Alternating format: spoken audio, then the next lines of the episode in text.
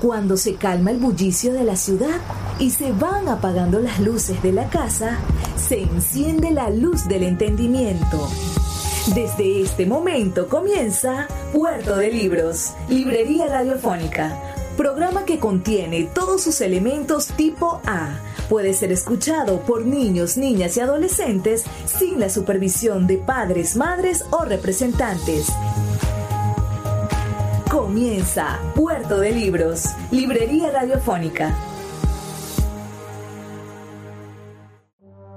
Este programa llega a ustedes con el apoyo de Puerto de Libros, Librería de Autor. Consulta todas nuestras ofertas en nuestras redes sociales arroba Puerto de Libros. Sultana del Lago Editores, empresa zuliana de servicios editoriales. Conviértete en autor. Contáctalos en su página web sultanadelago.com.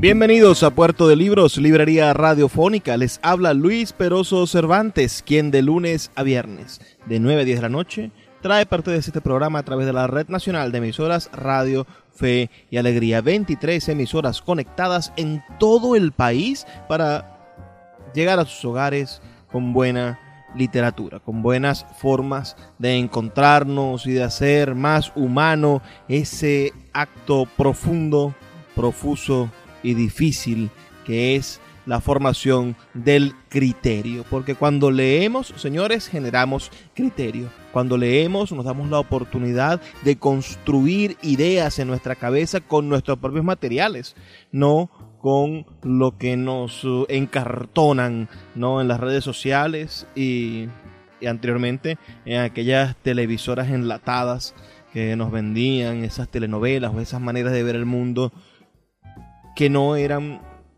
pobladas de la crítica necesaria para poder cambiar nuestras realidades.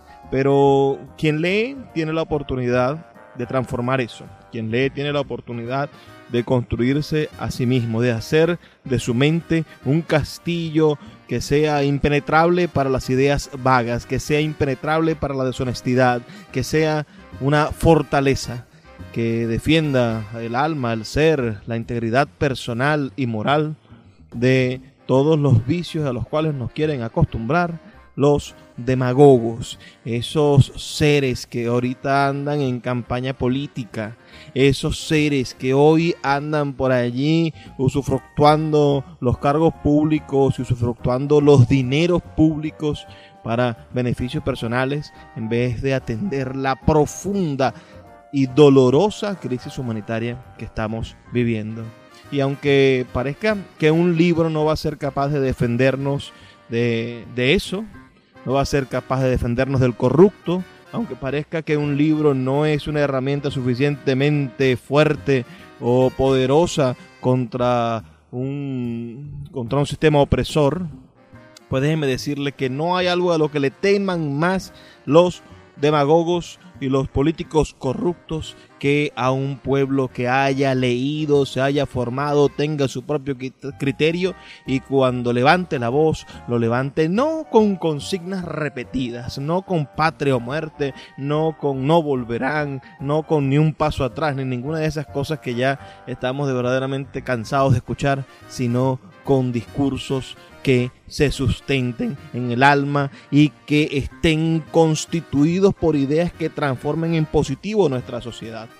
No que llegue cualquiera con dos o tres palabras repetidas, rebuscadas, de un guion que haya escrito el Partido Comunista, de un guion que tenga la doctrina de, de, otro, de otro partido. No, yo, nosotros creemos en que en que el pueblo va a ser verdaderamente libre en el momento en el que tenga la capacidad de, a través de su criterio, desconstruir las mentiras de los políticos y no solamente de los políticos, también de, la familia. Hay mentiras que se estructuran en nuestras familias, en nuestros, en nuestros consejos comunales, en nuestras asociaciones de vecinos, en nuestros condominios y nosotros podemos desconstruirlas con criterio. Esa espada que nos brinda el conocimiento, ese escudo que solamente se conforma con lecturas y con cultura. Y este es nuestro espacio, Puerto de Libros, Librería Radiofónica, el espacio para la construcción del criterio de la radio venezolana. Hoy vamos a estar mm, teniendo un programa, bueno, alejado de este tema, pero no alejado, porque recuerden que, que todo lo que tenga que ver con libros contribuye a nuestra formación del criterio. Hoy vamos a estar mm, reproduciendo para ustedes la presentación de uno de los libros de Sultana del Lago Editores. Vamos a estar reproduciendo la presentación del libro Contrapeso del gran escritor venezolano Álvaro de Marco, uno de los escritores contemporáneos de nuestra literatura, bueno, de mejor pluma, un hombre que al cual yo admiro profusamente y que tuvimos la oportunidad de compartir el pasado 20 de abril del 2021 para presentar este libro, su primer libro de relatos, tiene tres relatos, él ya ha publicado con Sultana de la Editores dos novelas. Y estuvimos conversando también en ocasión de que ese 20 de abril era su cumpleaños, así que vamos a disfrutar de, de, un, de una presentación de un libro cumpleañero. Hay quizá en algún momento una interferencia de sonido por culpa de la propia naturaleza de, los, de las fallas comunicacionales, de las fallas de la señal de Álvaro, uh, debido a que estaba conectado a través de un teléfono móvil.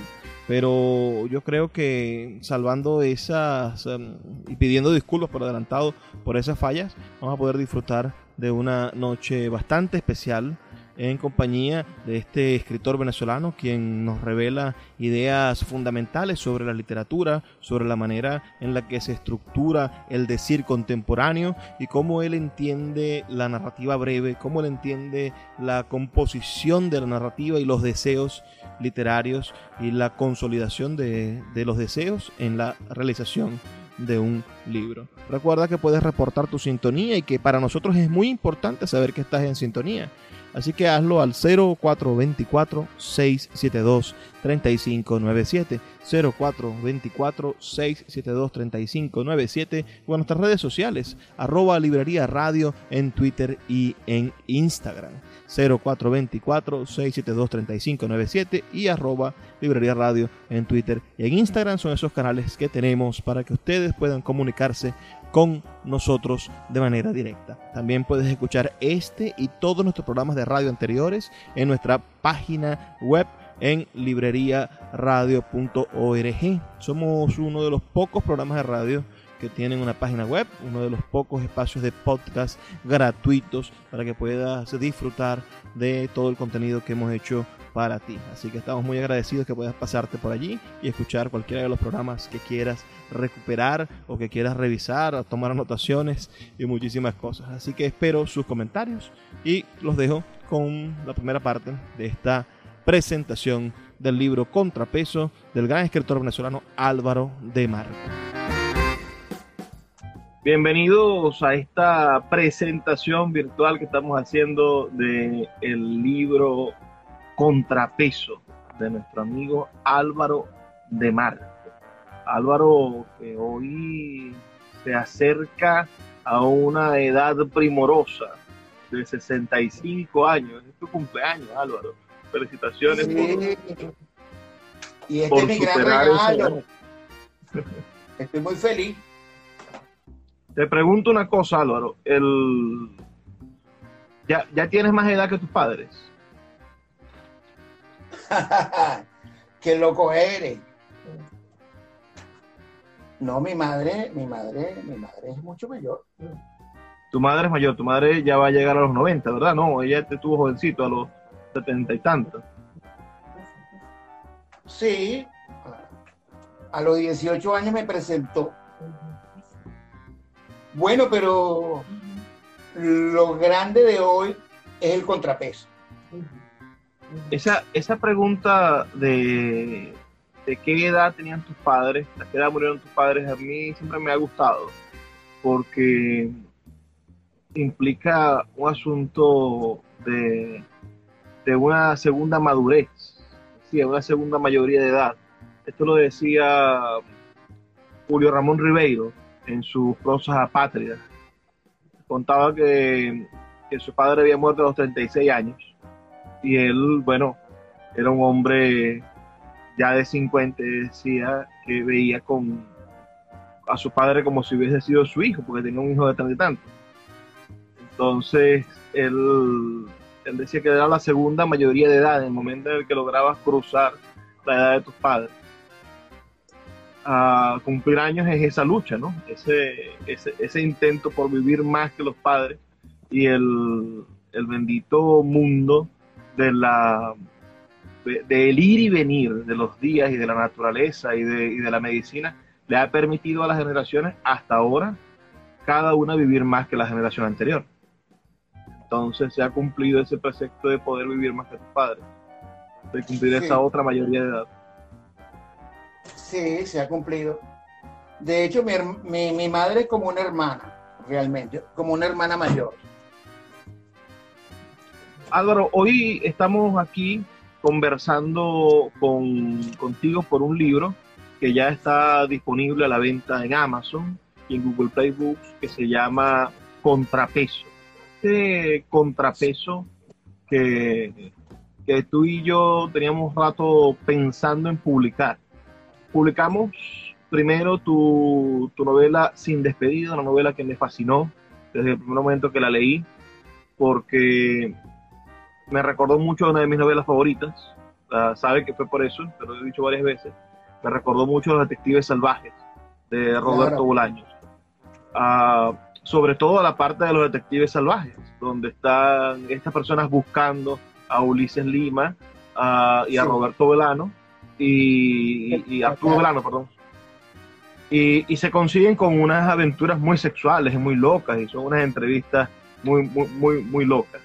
Entonces, yo sentí que había lo mejor de esas entrevistas, lo mejor de esas búsquedas, lo mejor de esas historias, estaba en este narrador, por cierto, que, que es un narrador omnisciente, ¿no? Un narrador que, está, que, que, que, lo, lo sabe todo y que, y, y que lo cuenta todo, pero que al mismo tiempo se, se encuentra con, con Ulises, pero no lo, no lo castiga, que es el, el caso de lo que sucede con los, con los detectives salvajes. Estos, estos narradores que están allí presentes, aunque están escuchando una serie de monólogos, no castigan a los personajes. El narrador jamás dice, bueno, Ulises es malo por esto, o, o Ifigenia tiene razón de hacer eso por esto.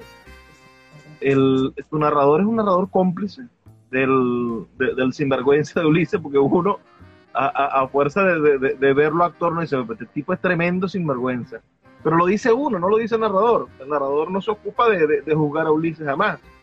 Entonces, me fascinó, me fascinó después la búsqueda de, de Ifigenia, ese, que es la esposa de Ulises. Ustedes que, que nos están escuchando, bueno, deberán saber un poco cómo, de qué trata esa, esa novela sin despedida. Y esa búsqueda, mm, esa desazón caraqueña, ¿no? Me recordó a los detectives salvajes de esa búsqueda en Nuevo México, ¿no? Y que, podía llegar esa búsqueda al infinito. Escuchas Puerto de Libros con el poeta Luis Peroso Cervantes. Síguenos en Twitter e Instagram como arroba Librería Radio. Sultana del Lago Editores es una empresa zuliana de servicios editoriales. Nuestro catálogo tiene más de 100 títulos de autores nacionales e internacionales. Además, somos la única editorial que presta servicios de impresión bajo demanda en Maracaibo. No necesitas invertir en grandes tirajes. Tus lectores pedirán tu libro, nosotros lo imprimiremos y tú obtendrás regalías. Por ello, también editamos internacionalmente en Amazon y Google Play Books. Conoce más en nuestra nueva página web www.sultanadelago.com o siguiéndonos en Instagram como arroba sultana del lago. El poeta Luis Peroso Cervantes le acompaña en Puerto de Libros, Librería Radiofónica, por Radio Fe y Alegría, con todas las voces.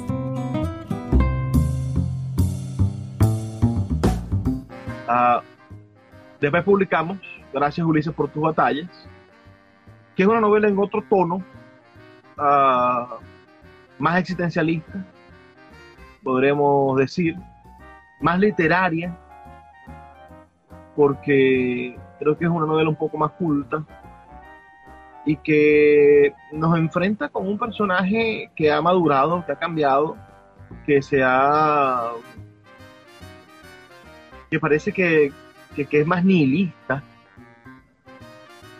más práctico, quizás, y, y, que viene a complementar ese, ese trabajo. Yo pensé que el, el tercer libro que vamos a publicar era Las mujeres de Ulises, aquella que aquella, aquella, aquel escrito, aquel texto que me dice que estabas trabajando, que, que cerraba la trilogía, que son las mujeres hablando sobre, sobre el sinvergüenza, dando la otra, la otra versión, ya no del hombre víctima, dejado, o de, o de estas mujeres insaciables que quieren devorar a Ulises hasta, hasta dejarlo sin alma, ¿no? Y, sin, y, sin, y sin aparato sexual.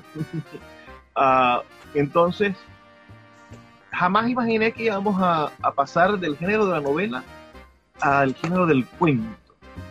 Pero te apareciste con, estos relatos, mire, tengo 10 cuentos. yo, ah, bueno, qué, interesante. Y terminamos publicando tres, porque eres un hombre verdaderamente exigente. Y eso es algo que, que debemos aplaudir de pie frente a todos los otros escritores, esa exigencia hacia su literatura. Pero háblame de, ese de ese deporte de escribir cuentos, de esa intención tuya de, generar ese cambio de, género. ¿Desde cuándo escribes cuentos?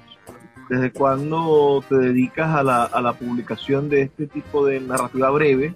Ah, ¿Qué fue lo primero que hiciste antes de empezar a escribir novelas? Sé que tienes otras dos novelas inéditas escritas que era trabajando en otra novela, pero cuéntame de, cuéntame de ti, cuéntame, como dice la canción de Juan Gabriel, cuéntame de, tu afición, de tu trabajo como escritor de cuentos. Bueno, Luis, eh, Ulises es otra historia. Y Ulises, bueno, ya por Ulises habla el personaje y esas obras están allí y hay una tercera parte que en algún momento vendrá. Ahora se trata de contra, contrapeso, que son tres historias Sí, yo había ofrecido que iban a hacer varios cuentos, pero pensé que tres cuentos largos era suficiente para dar a conocer otras fachadas de mi obra. En este caso, se trata de personajes que, eh, como tú dijiste, que eh, el segundo Ulises era existencialista. De alguna manera, yo sí quisiera que estos personajes se viesen de esa manera. Son seres que están viviendo pero eh, si se quiere esperando algo de la vida. Y, eh, y los cuentos hablarán por sí mismos. Háblame de, de, lo que te pregunté sobre, el, sobre desde cuándo estás escribiendo cuentos. ¿Por qué escribir cuentos y no novelas? Bueno, mira, eh, realmente hubo un periodo en que quise hacer cuentos, porque el cuento es un género muchísimo más difícil que escribir novela. En una novela uno eh, se distiende, hace cosas, se disgrega, hace conexiones, vuela, viaja, vuelve. En el cuento se trata de ser más concreto. Y en este caso traté de probarme a mí mismo que podía hacer obras breves, que es un, es un género muy difícil se trata de disparar una flecha y de describir el trayecto de la flecha. Y quería mostrar fragmentos de vida, eh, cómo percibo pedazos de realidad que sobrepasan la realidad misma. Como, como eso que llamaba Lesamalima una sobrenaturaleza. Una mirada oblicua que no es la mirada es una mirada que descubre y que ilumina de alguna manera la realidad. Estos personajes, viviendo su cotidianidad, descubren cosas maravillosas, pero que tienen que ver, claro, con sus, em, yo diría en este caso, sus insatisfacciones. A ver, te voy a hacer otra pregunta sobre, sobre estos personajes. Eh, ¿no están reflejados estos personajes en ninguna de tus novelas? Porque regularmente pensamos en novelistas cuentistas y nos vamos a, ¿qué te digo yo? Pensemos en Rulfo, que es un paradigma por, por la brevedad de las dos obras. Pareciera que todos los personajes del Llano en Llamas también están dentro de, Pedro Páramo. Ah, o pensemos en, en, García Márquez, otro paradigma, eh, y veamos a, los cuentos de García Márquez como un universo en el cual también habitan los personajes de, los 100 años de soledad y de, y de, ese y, de lo que son sus creaciones, ¿no? Porque si, pensamos en la crónica de una muerte anunciada o en otras, todo, todo gira en torno al mismo imaginario. Ah, ¿Sucede lo mismo con Álvaro de Marco o estos personajes son otra cosa? Bueno, estos personajes son otra cosa, pero es difícil desligarse de algunos temas recurrentes un, escritor siempre tiene, y eso lo decía Camus y lo han dicho mucho, uno tiene siempre unos temas, unas imágenes sobre las que vuelve. Por ejemplo, en Contrapeso, la, protagonista se encuentra unos, unos libros, unos cuadernos, unos diarios que son de un estudiante de letras. Y nosotros podríamos pensar, bueno, esto se asemeja a Ulises. Y quizás hay unos datos allí de ese universo. Pero yo quise apartarme un poco de eso. Es decir, yo no quiero repetirme y en todo caso quiero iluminarme de otras maneras. Eh, es difícil, es difícil. Sobremanera cuando uno tiene un personaje tan absorbente como, como lo fue dice. Pero creo que lo he logrado. Estos cuentos son de tres momentos diferentes. Tú tienes otros personajes, por ejemplo, La ciudad de los muchachos, esa que escribe sobre, sobre cine, y sobre el mundo de Hitchcock, esos personajes no se parecen en nada a Ulises. En nada, no. Y hay otra gran novela que se llama Punto Cardinal, donde no se parecen en nada a, ninguno de estos. Y un poco, mm, mm, y un poco yo quiero mostrar esa diversidad. Es decir, yo puedo ir de lo sublime a lo trágico. Y, esa es una manera de mostrar quizá, bueno, eh, el trabajo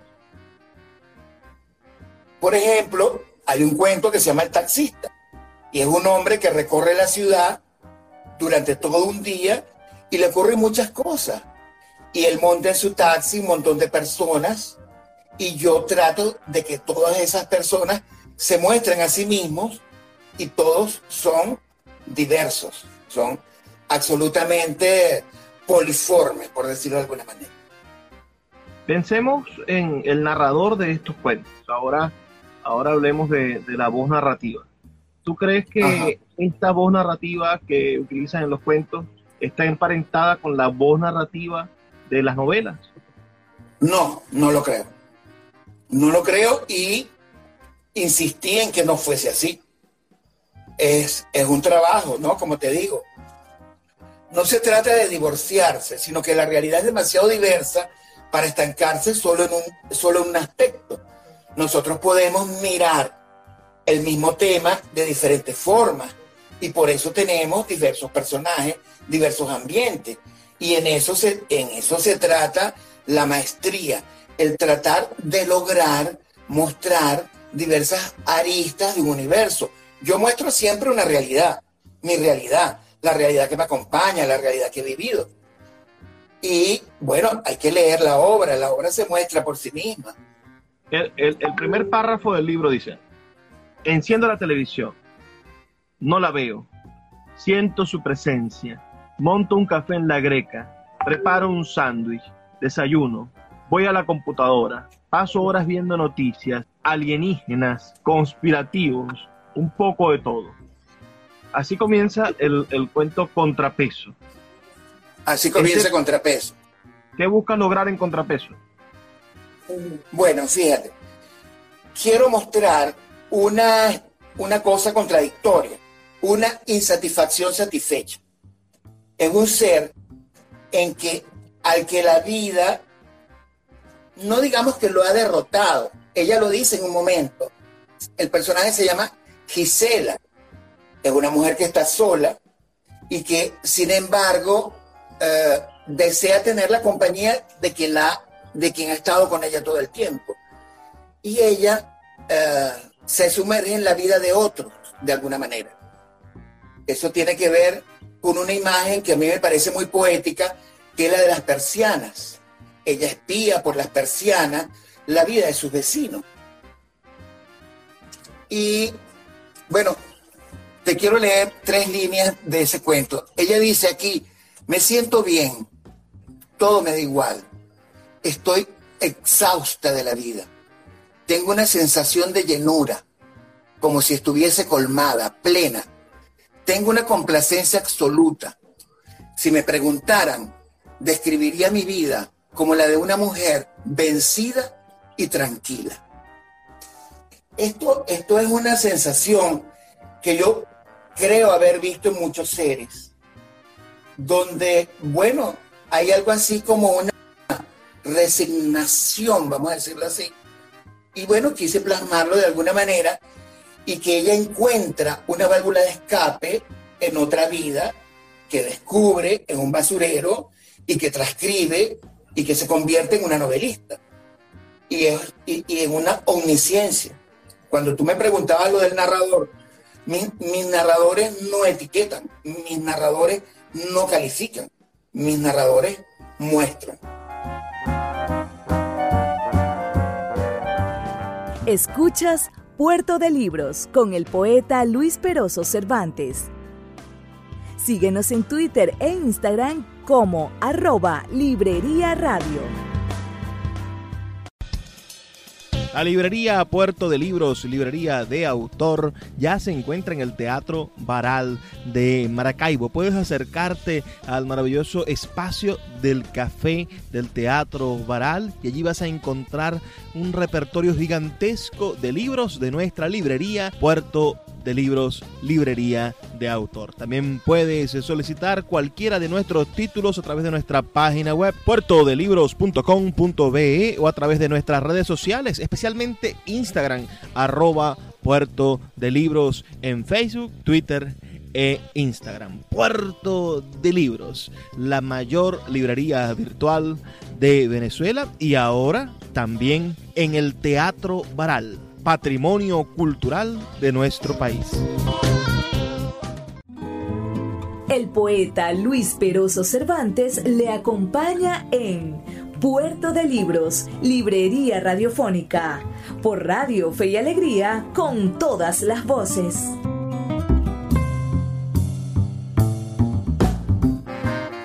Vamos a intentar hacer algún tipo de juicio de valor. Cuéntame Álvaro, ¿de qué manera tú entiendes el cuento? Es decir, ¿qué es para ti verdaderamente el, relato breve, el cuento, si lo llamas cuento o relato breve, o, la novela corta? ¿Cuáles son esos límites? Es decir, ¿cómo definir contemporáneamente lo que es un cuento en un mundo donde ya parece que los géneros todos se han mezclado? Bueno, fíjate, se trata de mostrar una fotografía. Se trata de mostrar quizá un corto. Se trata de mostrar un pedazo, un fragmento de existencia. No se trata de mostrar un nudo y desenlace, solo mostrar un pedazo de la vida. Es como, como cuando vas en un autobús y ves pedazos de vida que pasan esos pedazos he querido de alguna manera iluminarlos. Estos tres cuentos son cuentos largos, no son cuentos breves, tengo otros cuentos breves que quizás sí se ajustan más a lo que estoy diciendo. Aquí estoy queriendo resumir existencias en, en momentos. Se trata de iluminar momentos, de que momentos de vida hagan una, ah, como eso, iluminar esa realidad, hacerla más brillante, hacerla que describa de alguna manera la riqueza que eso tiene y que nosotros dejamos pasar quizá por falta de atención. Quizá de esto se trata. Y, y si se convierte en esa especie de calco de la realidad. ¿Dónde, dónde crees tú que está el valor artístico de esto? ¿Dónde creo que está qué? No escuché bien.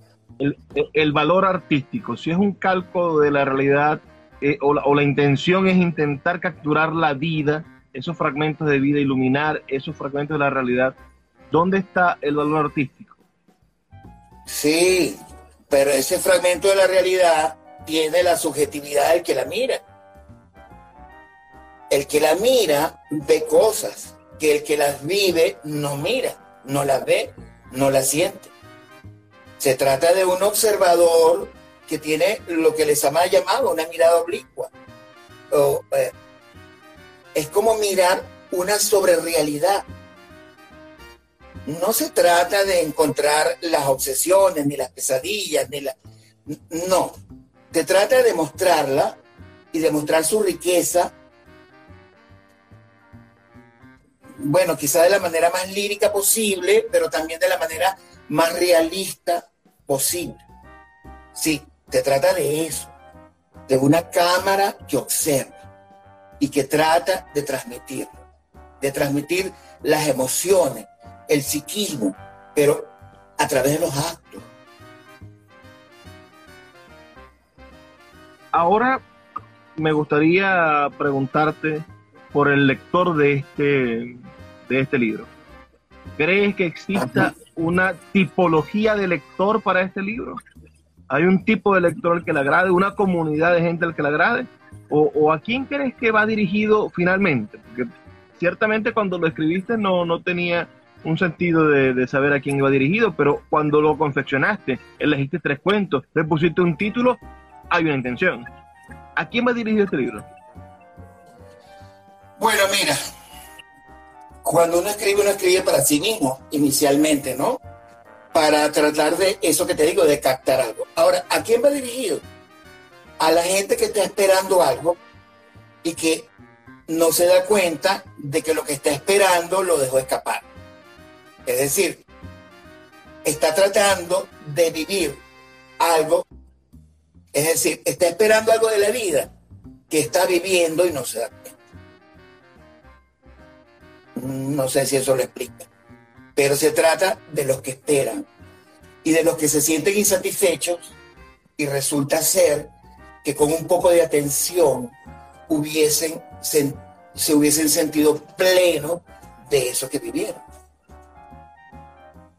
Claro, claro. Y, en la contemporaneidad creo que, este discurso cala a la perfección, porque no, primero no es un discurso idealista, ¿no? Ni, ni, come flor. Todo lo contrario, es una forma de, plantearnos lo que somos en, en el silencio gigantesco de los otros por lo que hacemos o por lo que, o por lo que significa el otro. Sí, sí, ya lo dijiste, de eso se trata. Hay una, hay, se trata de aceptar, de entender y de no estar buscando cinco patas al gato.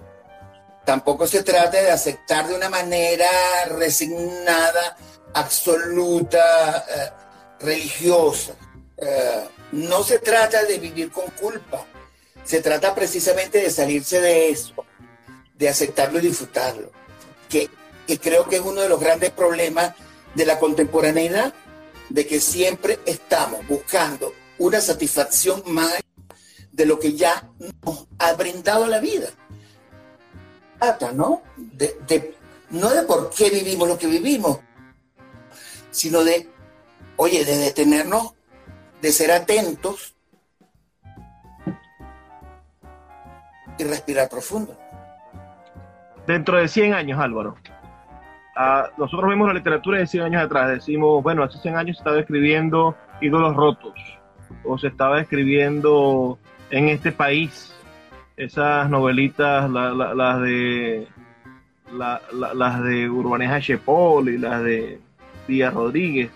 Ah, dentro de 100 años, cuando se revise la literatura venezolana y se consigan con, con contrapeso, ¿qué, ¿Qué podrían decir los estudiantes de la maestría en literatura venezolana sobre eso? Tú que cursaste una maestría también. Bueno, fíjate una cosa. Yo que cursé esa maestría, cuando leí esas cosas, me aburría mucho. Esas cosas mostraban fotografías y por eso quizá yo sea un, un neocostumbrista, ¿no? Porque yo estoy haciendo más o menos lo mismo. Sin embargo, yo no tengo ninguna ambición. Ok, claro, todo escritor quiere trascender, pero mi ambición es, cuando retrato el presente, es de los que están hoy, se miren. Oye, eh, ¿cómo, me ¿cómo podrían ver eso en 100 años? Oye, creo que lo verían bastante primitivo, porque yo creo que nuestras generaciones están superando totalmente esa forma de existir. Yo creo que hay gente que se detiene a ver el cielo, a ver las flores de los árboles, a disfrutar de chuparse un mamón en un semáforo. Creo que nosotros, mi generación, ha vivido muy aceleradamente y pretendo detenerme, mirarla y dejarla ahí. ¿Cómo la verán en 100 años? ¡Wow! No tengo idea. Ahora, ah. si la literatura puede trascender una generación, caramba, logró, logró algo. Ah, Álvaro, cumple 65 años hoy. ¿Creen que habría sido capaz de escribir este libro a los 20? No, no, no, jamás. No. ¿Por qué? Bueno, a los 20 quería, eh, quería escribir cosas más inmorales, vamos a decirlo así, eh, sorprender. Eh, yo creo que ahora yo soy una flor en el abismo, como dice Cadena. yo me siento fascinado por la vida y creo que ha sido para mí un desafío poder mostrar lo que no supe ver cuando llegó de pronto. Y, eso es lo que quisiera captar con estos cuentos y muchos otros que tengo. Las dos novelas y estos cuentos, todos, bueno, de cierta manera omiten el asunto de la muerte. No hay un... ¿De la muerte? Sí. No, no hay en, Álvaro de Marco como narrador un diálogo con la muerte, un miedo a la muerte, a e, ese misterio o, algún tipo de, reflexión sobre ella. Todas las reflexiones son sobre la vida, sobre el, el onanismo de estar vivo, sobre la, la, bueno, sobre ese hedonismo también, porque Ulises es un hedonista. Ah, ¿Por qué no hay reflexiones existencialistas sobre la muerte o sobre el fin de las cosas en Álvaro de Marco. O quizás si lo hay, yo no lo veo. Bueno, te voy a decir algo muy simple. Eh, la muerte no me interesa. Es decir, no es un tema que yo cultive. No creo en la muerte, no, no voy hacia ella, no, creo en la vida. Yo, eh, yo todas las noches, yo creo en lo trivial, yo creo en lo efímero. La muerte, no quiero entrar en ese tema de conceptualizarla ni de, ni de pensar en ella. Yo la he obviado, la he vivido, me ha acompañado. He pasado por muchas muertes y creo que la muerte no es el tema. El tema es la vida. Y yo glorifico la vida. Yo, yo me felicito y yo la celebro cuanto puedo. Y estoy muy feliz de, que Contrapeso se esté publicando, porque Contrapeso, dentro de todo, hay una, hay una exaltación del, instante y de, y de la vida privilegiada, que es lo que estamos olvidando. Escuchas Puerto de Libros con el poeta Luis Peroso Cervantes. Síguenos en Twitter e Instagram como arroba Librería Radio.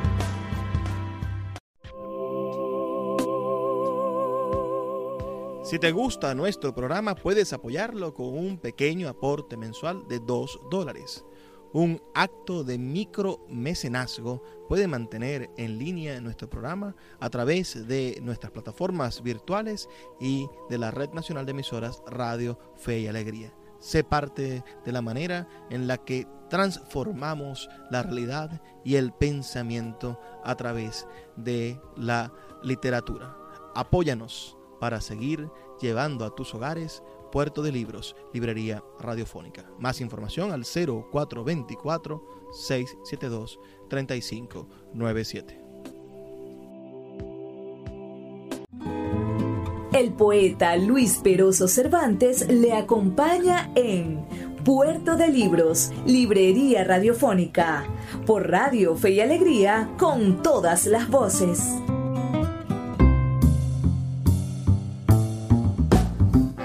Taxista, y yo creo que es uno de los uno de mis mejores cuentos, es un hombre que va pasando por muchas vidas de todos los que se montan en su taxi y él no se detiene mucho en eso, él simplemente las vive, las pasa y sigue, porque así es la vida, ¿no?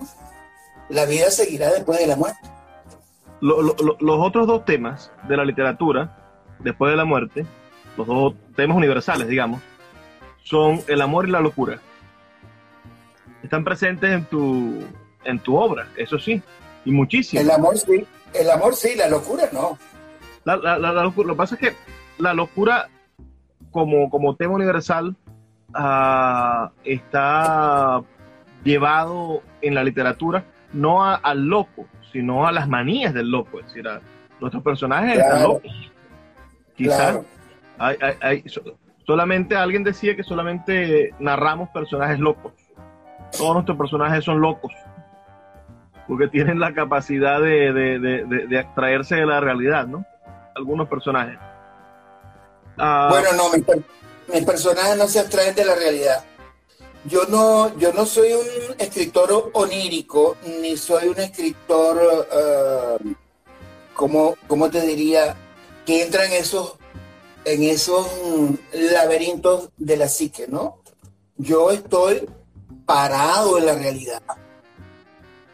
Mi laberinto es la realidad, entenderla, vivirla, mirarla de frente y disfrutarla y tratar de traer, para mí siempre es muy importante el gozo de la existencia. Y quisiera que eso se, eh, se reflejara en lo que digo si alguien no ha leído nada tuyo, eh, ¿lo recomiendas que comience por los cuentos o por las novelas? Bueno, una pregunta difícil. Eh, pero sí, le recomendaría que comenzara por contrapeso. ¿Por qué? Porque eso es lo que estamos buscando siempre en la vida. Un contrapeso. Una algo que nos equilibre háblame el segundo cuento del libro. Tenemos Contrapeso, que es el primer cuento, tenemos el taxista, que es el último, pero están los Pokémon. Cumple 65 años y llamas a un cuento los Pokémon. Es una cuestión de una generación un poco posterior a la tuya. ¿Por qué? Bueno, fíjate, lo que pasa es que eso no es más que una anécdota, eh, una anécdota que me contó mi yerno, eh, Pedro Tortelo, y que me pareció encantadora, ¿no? Porque él descubrió desde muy niño cómo era la vida, de alguna manera. El personaje, este, este, cuento tiene tres momentos. Hay un señor mayor que atiende una tienda y, está un poco derrotado. Y está un poco el tema de la migración y todo eso. Luego narra un viaje que hace a Cuba y luego él de alguna manera se siente que está en esa Cuba de los años 60. Pero al final, un personaje le cuenta algo que para él fue trascendente, que cuando era niño tenía unos Pokémones, pero unos muñecos de lujo, y fue a la playa y el muñeco se lo llevó la ola. Y él entendió en ese momento que así es la vida, que todo se puede ir en un momento. Mira, eh, hablando de, ir y de venir, hay varias literaturas venezolanas en la actualidad. Está una literatura ah, que hace política, que habla sobre la crisis contemporánea, que hay una literatura que hace política, que habla sobre la crisis contemporánea, que se mete con el chavismo, que hace denuncia de la, de la crisis. Hay una literatura sobre el exilio, de gente que se va y escribe novelas sobre, sobre la huida, sobre la nostalgia. Pero tu literatura como que pasa, pasa por encima de esa boga actual y escribe sobre, sobre otras cosas, sobre otros temas. ¿Por qué tu literatura no se parece a la literatura que están escribiendo los escritores contemporáneos? Fíjate una cosa. A mí me parece que toda la literatura contemporánea, o esa que tú has mencionado, es una especie de justificación. La gente está justificándose. Justificando porque hice esto, porque no estoy aquí, porque no estoy allá, porque estoy allá. Es decir, o, o porque no hicimos lo que debimos haber hecho, o porque estamos viviendo lo que estamos viviendo. Y eso es una forma de escapismo de alguna manera. Por eso yo quiero centrar lo que escribo en esta realidad. No, no, no, no me interesa, bueno, yo no creo que me parezca a nadie, porque realmente lo que escribo es único, es mío. Pero eh, yo felicito todo lo que la literatura venezolana está haciendo. Mira, hay un escritor eh, que se llama, no recuerdo el nombre, de apellido Frankis, que publica mucho en Facebook. Me encanta cómo él Luis Guillermo, claro. Qué maravilla cómo él mira todo. Es decir, hay, hay una especie de dilatada visión de lo real que se convierte en lirismo puro. Es donde tú ves el cielo real. Los demás están puliendo cosas porque en el fondo no es más que denuncia, testimonio. Ah, mm, no sé. ¿Y qué proyectos vienen, Álvaro? Ya cerrando. Sabemos que este es tu tercer libro, es para nosotros un, un placer publicarlo, pero ¿qué viene? ¿Qué es lo que trae Álvaro de Marco para, para los próximos días? Bueno, mira, tengo, tengo varios proyectos, ahora estoy escribiendo en uno que, me parece lo más intenso que, he querido escribir. Me ha sido difícil, lo he interrumpido varias veces, pero no quiero hablar de eso, vamos a esperarlo. Estoy trabajando y es una forma nueva de presentarme. Ya no es la cosa como la he venido haciendo, y creo que lo que pretendo mostrar, eh, como siempre, quiero que sea mucho más allá de lo que digo. Nos despedimos Álvaro, invitando a todos los que se conectaron esta tarde a que compren este libro, a que lean el 20% gratuito que tenemos disponible en Google Play Books y a que se inmiscuyan en esta narrativa venezolana que tú encabezas, que creo yo es una generación de escritores maravillosos que están a tu, a tu cuidado, como son los muchachos de la colección Perpetuum que publica Sultana del Lago. Yo sé que tus libros no están en la colección Perpetuum, pero que conocerte a ti, leer tu narrativa y después leer la de los muchachos que están haciendo taller contigo, están haciendo formación y mentoría tuya, también creo que es una, una, oportunidad de, de enfocarse a una literatura venezolana diferente a una literatura venezolana fuera del manual y que sí está buscando un objetivo literario, un objetivo de transformación artística de nuestra palabra y que va a contribuir a, a lo que queremos hacer, que es inventar una nueva literatura venezolana, no la, la capitalista, no con decir que, que, es de la capital, no la literatura caraqueña, no la literatura de los grupúsculos, no la literatura de las élites, sino la literatura que de verdad represente las autopistas de la cultura venezolana. esas que no están hechas de cemento, sino de ideas y de y del alma de cada uno de nosotros. Ojalá sea como tú dices, yo también lo espero. Eh, gracias a todos y me siento muy feliz, realmente estoy emocionado. Mm, los cuentos no son obras menores que las novelas, son tan válidas y mucho más emocionantes a veces. Los invito a que me sigan en mis redes sociales, arroba Álvaro Di Marco por Twitter, Facebook y, e Instagram. Un abrazo para todos. Gracias Luis Peroso, gracias a la Sultana del Lago.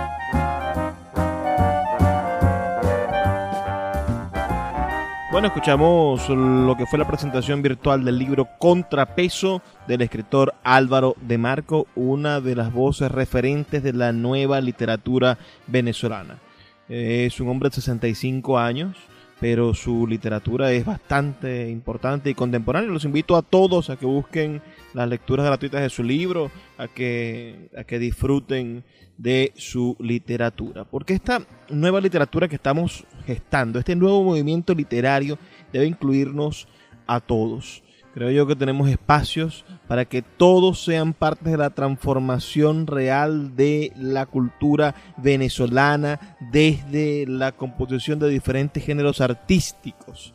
Y es quizá eso lo que a veces no le gusta a los que detentan el poder.